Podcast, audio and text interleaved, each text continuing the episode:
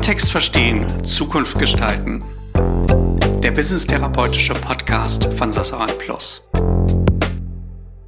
Herzlich willkommen zu einer neuen Folge des Sassarat Plus Podcast, die Business-Therapeuten. Heute sprechen wir mit Fabian Kienbaum.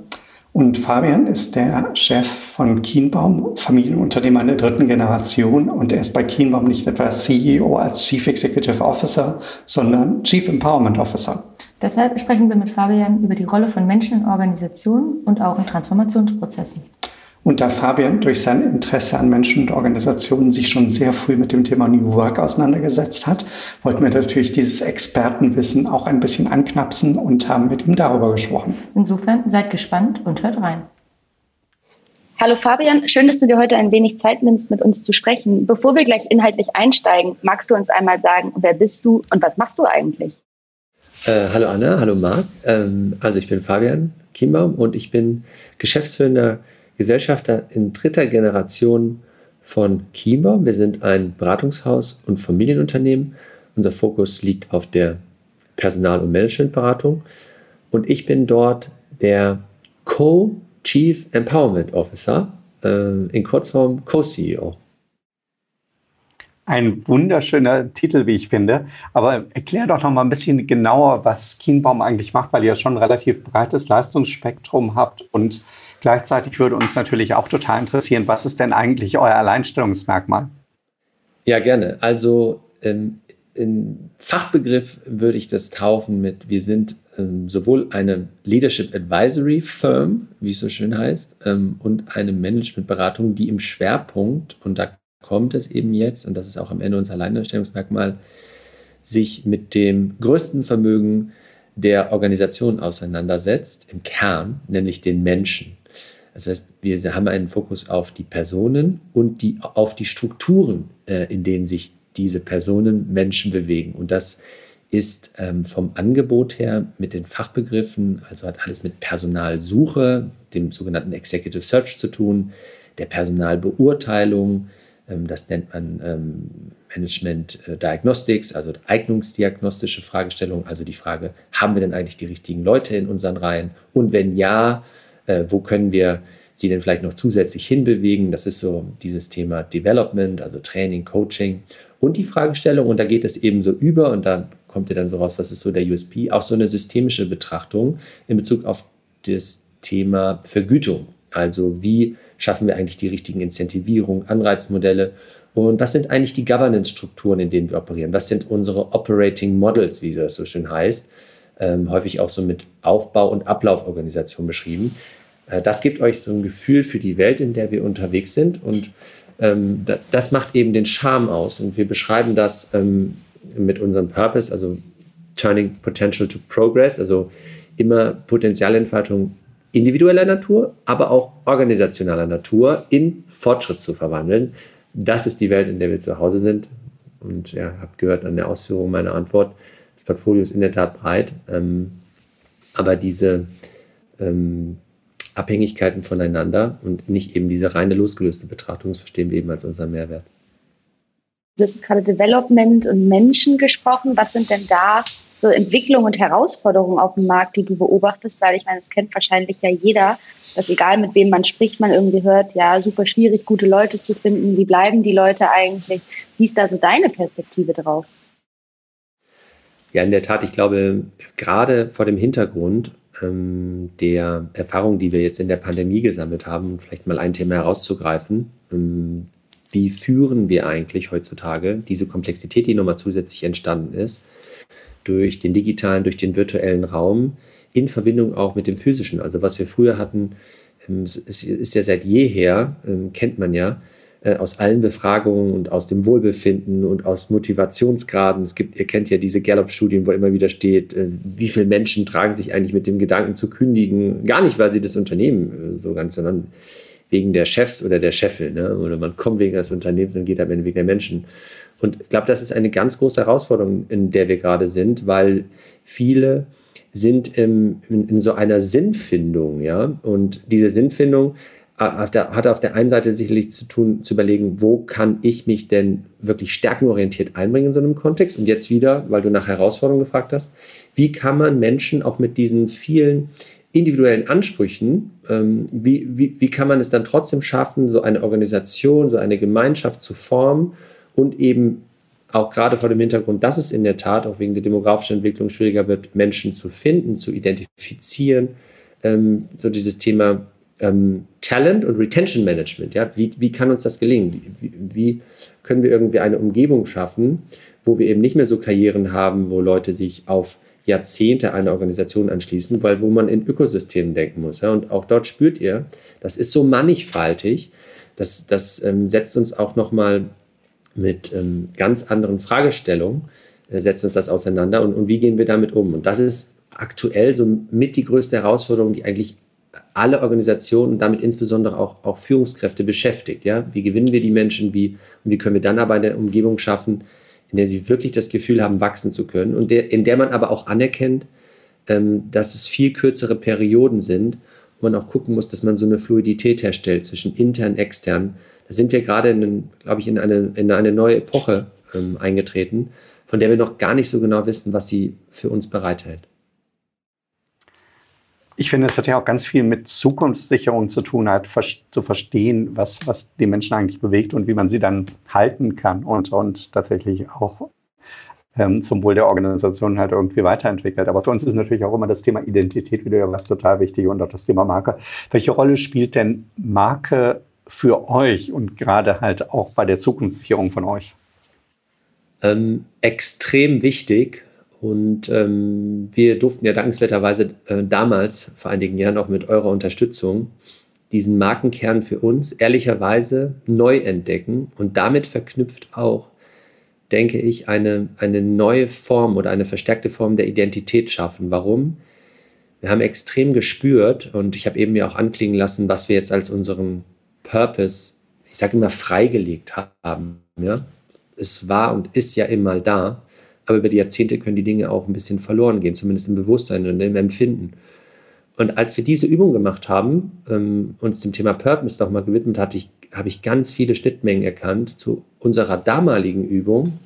Marc, du erinnerst dich, wo wir im Rahmen so dieser, in der Markenarchitektur ja auch so ein bisschen freigelegt haben, was waren eigentlich damals zum Beispiel die, die Gründungsmythen, ja, und was sind so die Kraftquellen? Und wenn wir auch auf die Ursprünge zurückzugehen, mit dem Wirken meines Großvaters haben wir dann ja also als ein Artefakt das Fahrrad äh, für uns auch auserkoren. Und das war, ähm, ist vielleicht nur ein kleines und banales Beispiel, aber diese Grundidee, diese, diese Rückbesinnung und auch ähm, diese Gedanken und Ideen, die in der Gründungsgeschichte liegen, sind heute relevanter denn je, finde ich. Und darüber entsteht auch Identität. Ich glaube, dieser Leitspruch meines Großvaters war damals, es klingt so trivial, banal und doch ist es irgendwie wirkmächtig. Also Probleme zu ähm, Chancen machen. Äh, und das ist etwas, was wir extrem spüren heutzutage, wenn wir auch auf unsere Marke blicken und auf, auf die Manifestation und was damit einhergeht, dass wir darüber Identität stiften können. Und ähm, neben dem Menschen empfinde ich immer, unsere Marke ist mit unser größtes Asset und darüber gelingt es uns, letzten Endes auch, weißt du, diese Aufladung, dieses Alleinstellungsmerkmal, eben was ich euch anhand des Leistungsportfolios dargelegt habe, äh, mit Leben zu wecken, mit Leben zu, zu füllen und ähm, Menschen, glaube ich, auch ähm, für uns zu attrahieren.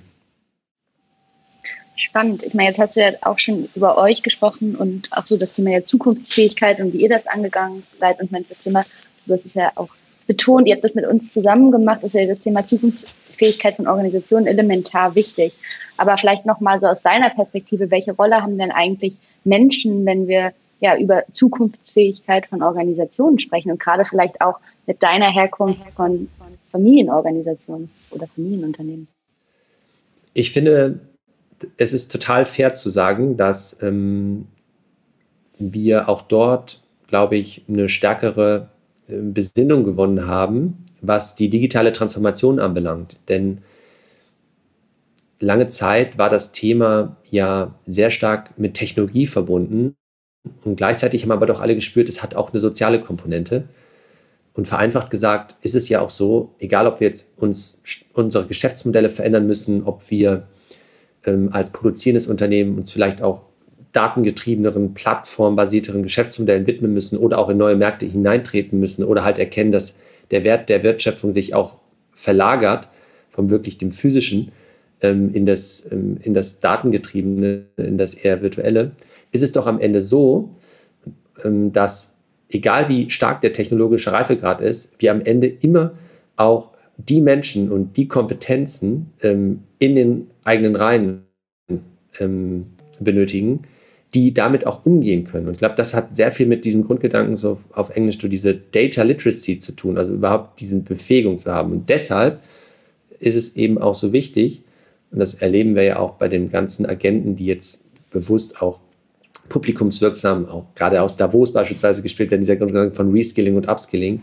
Wie können wir eigentlich ähm, Menschen ähm, auf dieser Reise maßgeblich befähigen und wie können wir Rahmenbedingungen schaffen, ähm, dass wir da wirklich inklusiv agieren. Und deshalb ist es so, die Zukunftsfähigkeit von Organisationen hängt, glaube ich, maßgeblich davon ab, wie wir diese Rahmenbedingungen schaffen, dass wir diesem, diesem Befähigungsgedanken, auch diesem Auftrag gerecht werden.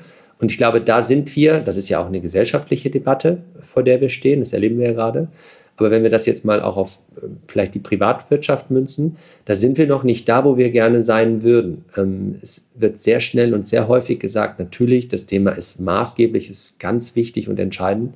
Aber de facto, wenn wir uns das nüchtern betrachten, allein die Zeit, die äh, dafür aufgebracht wird, aufgebracht werden kann in immer anstrengenderen Alltagen ähm, und äh, letzten Endes auch die damit verbundenen Mittel, ähm, um überhaupt dem gerecht zu werden, das ist ja immer eine Kombination von Angeboten, dann spüren wir, dass wir vielleicht noch nicht da sind, wo wir sind, äh, sein wollen, aber dass wir uns dem wirklich widmen müssen ähm, und, und jetzt wirklich widmen müssen. Und deshalb denke ich, ähm, die Menschen, diejenigen, die, ich habe ja jetzt nur einen Effekt beschrieben, was letzten Endes so das, das Skillniveau anbelangt, ja, aber darüber natürlich auch irgendwie spannend, attraktiv zu sein für andere Menschen, sie wieder gewinnen zu wollen, Geschichten zu erzählen, Narrative zu füllen, das ist ja auch sehr mannigfaltig, ähm, absolut essentiell. Und davon hängt die Zukunftsfähigkeit von Organisationen ab, meines Erachtens.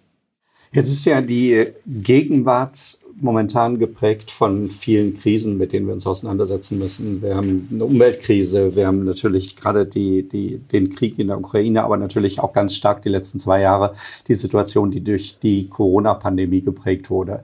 Wie hast du das erlebt? Wie habt ihr das als Organisation erlebt? Du hast dich ja sehr früh auch schon mit dem Thema New Work auseinandergesetzt. Wie konntet ihr damit umgehen und was hat das eigentlich für euren Arbeitsalltag verändert?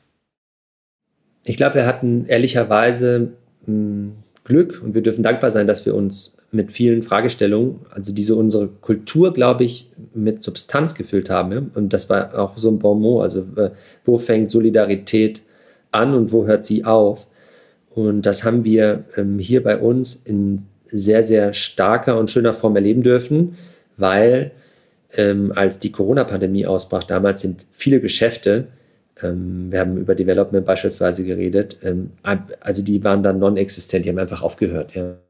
Da waren wir wirklich arg gebeutelt und wir mussten natürlich schauen, wie wir ähm, damit umgehen, dass wir einen, einen, signifikanten Einbußen erlitten haben, gerade weil alle standen ja unter Schock, ja. Und diese Themen, die wir maßgeblich bespielen, das sind sehr häufig eben die ersten, wo man eben auch nicht zwangsläufig richtig ähm, spart äh, oder einstellt oder freest, was auch immer. Ja.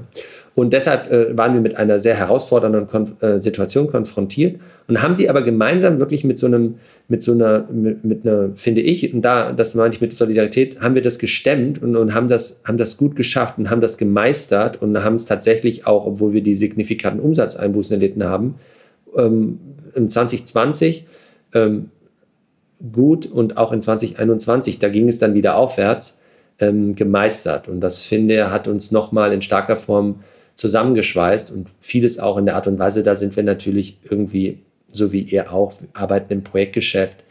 Wir haben auch nicht diese ähm, Welten im Sinne von, wir haben Administration und Produktion, wo wir nochmal besondere Rücksicht und, und Sorgfalt walten lassen müssen, konnten wir das gut ähm, meistern. Und jetzt sind wir in einer Phase tatsächlich, wo sehr starke Nachholeffekte entstehen. Und wir haben das ein oder andere Phänomen beschrieben, trotz Krise und extremer Herausforderungen beim Thema Zukunftsfähigkeit ist sehr, sehr häufig natürlich mit personellen und strukturellen Fragestellungen einhergeht, wo wir jetzt äh, an vielen Stellen einen Beitrag leisten dürfen.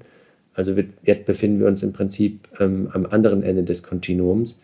Also ein Wechselbad der Gefühle, wenn ihr so wollt. Wir sind da dankbar und demütig. Wir wissen aber auch, dass ähm, sich vieles, vielleicht auch gerade wenn wir Richtung Herbst zusteuern, und angesichts der Tatsache, dass die Situation in der Welt äh, leider so ist, wie sie ist, ähm, auf Dinge einstellen müssen.